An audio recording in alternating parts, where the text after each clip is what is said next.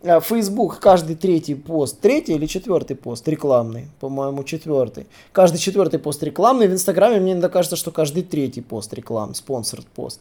И действительно, в сторисы, когда листаешь, э, стабильно чей-то спонсор пост мелькает после второго или третьего пользователя, ты уже видишь спонсор пост.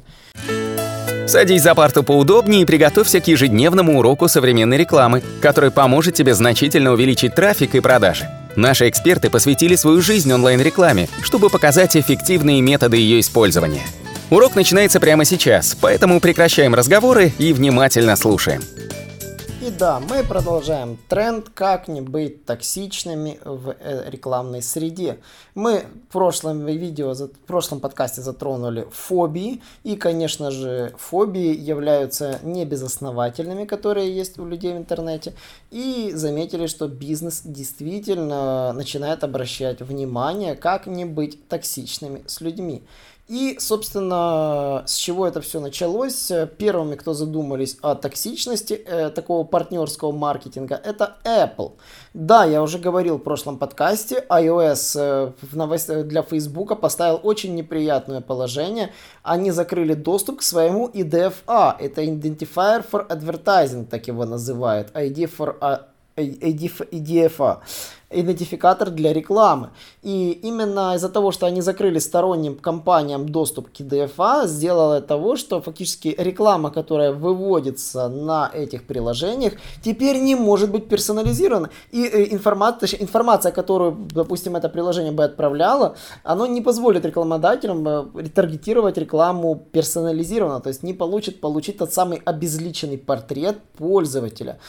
Вот, э, ну, на самом деле, э, запрет на доступ к идентификатору сильно затруднит, конечно же, таргетинг.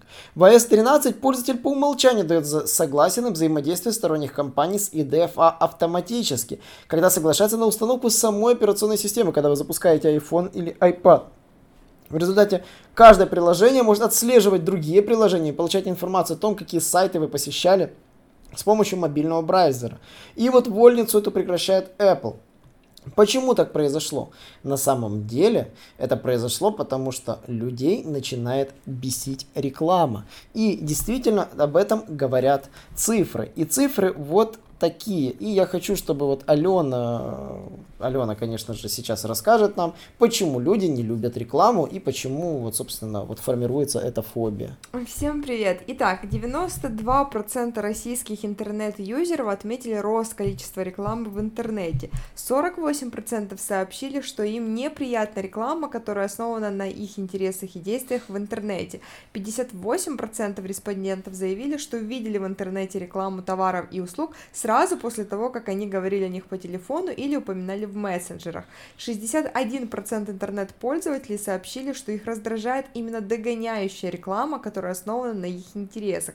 И только 3% опрошенных относятся к ней спокойно. Да, действительно, мы сами замечали за собой, что стоит нам о чем-то поговорить, и телефон, э, просто вот телефон лежит на столе, то есть мы даже поговорили, это был не Apple, Siri, то есть мы просто говорили о чем-то, и просто буквально уже об этом знают все приложения. Более того, если я на Инстаграме посещал какие-то аккаунты, меня преследует реклама уже не только в Фейсбуке, но и даже в других приложениях. Меня светит реклама э, о том, что я искал в Инстаграме, и меня это действительно, как говорится, очень сильно удивляло, почему Инстаграм сливает данные. А оказалось, вон она как, собственно, собственно, работает через IDFA. Э, у Google, как я понимаю, IDFA работает аналогично, хотя хотелось бы более детально эту тему изучить. Ну, в США там вообще особенное отношение к рекламе. Алена, что там в а, США а, происходит? А в США интернет-пользователи раздражают э, видеоролики со звуком, которые включаются на сайтах автоматически. Э, раздражает 66,7% населения. А также 55% людей раздражают видеоролики без звука, которые включаются на сайтах автоматически.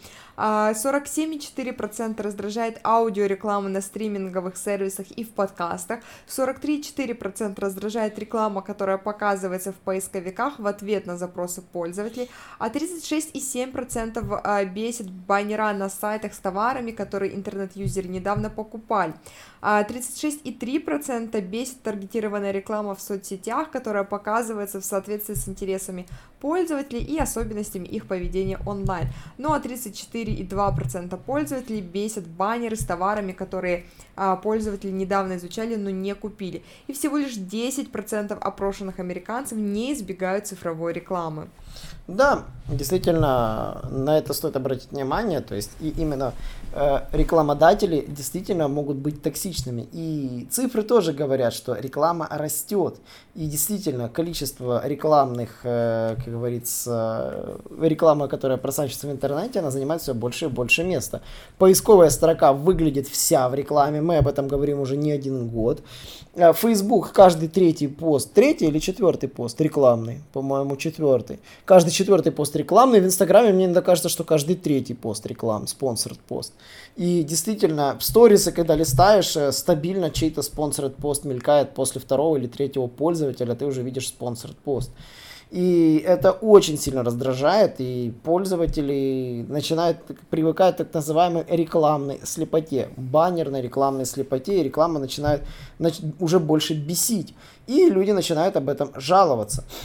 Ну, какие выводы можно из этого всего извлечь? На самом деле мы можем обратить внимание, что пользователей меньше всего интересует реклама, основанная на их интересах.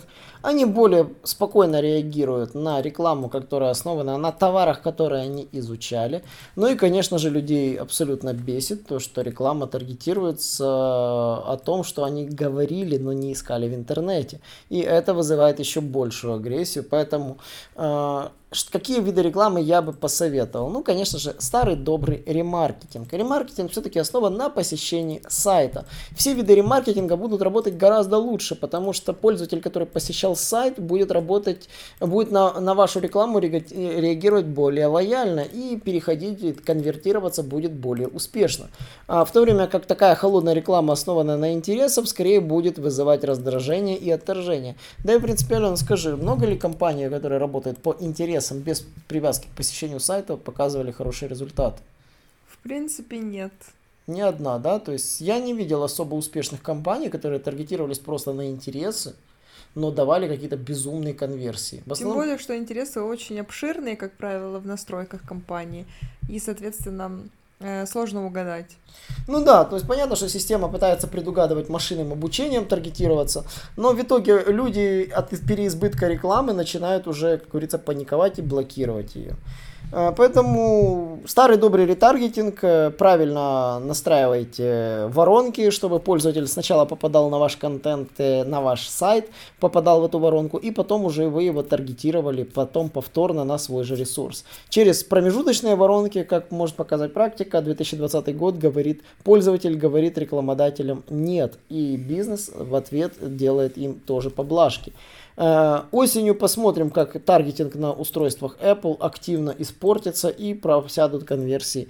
Почему? Потому что без IDFA особо жизни рекламодателей по таргетингу не будет. На этом все. Не забывайте подписываться на наш канал и слушать наши подкасты. Также вступайте в нашу телеграм-группу и заходите к нам в инстаграм аккаунт. До новых встреч! Наш урок закончился, а у тебя есть домашнее задание – применить полученные рекомендации для получения трафика и достижения успеха, о котором ты, несомненно, мечтал. Не забывай подписываться на наши аудиоподкасты и оценивать уроки. Также пиши комментарии и задавай множество вопросов, на которые ты обязательно получишь ответы. Увидимся в классе завтра с новыми современными рекомендациями.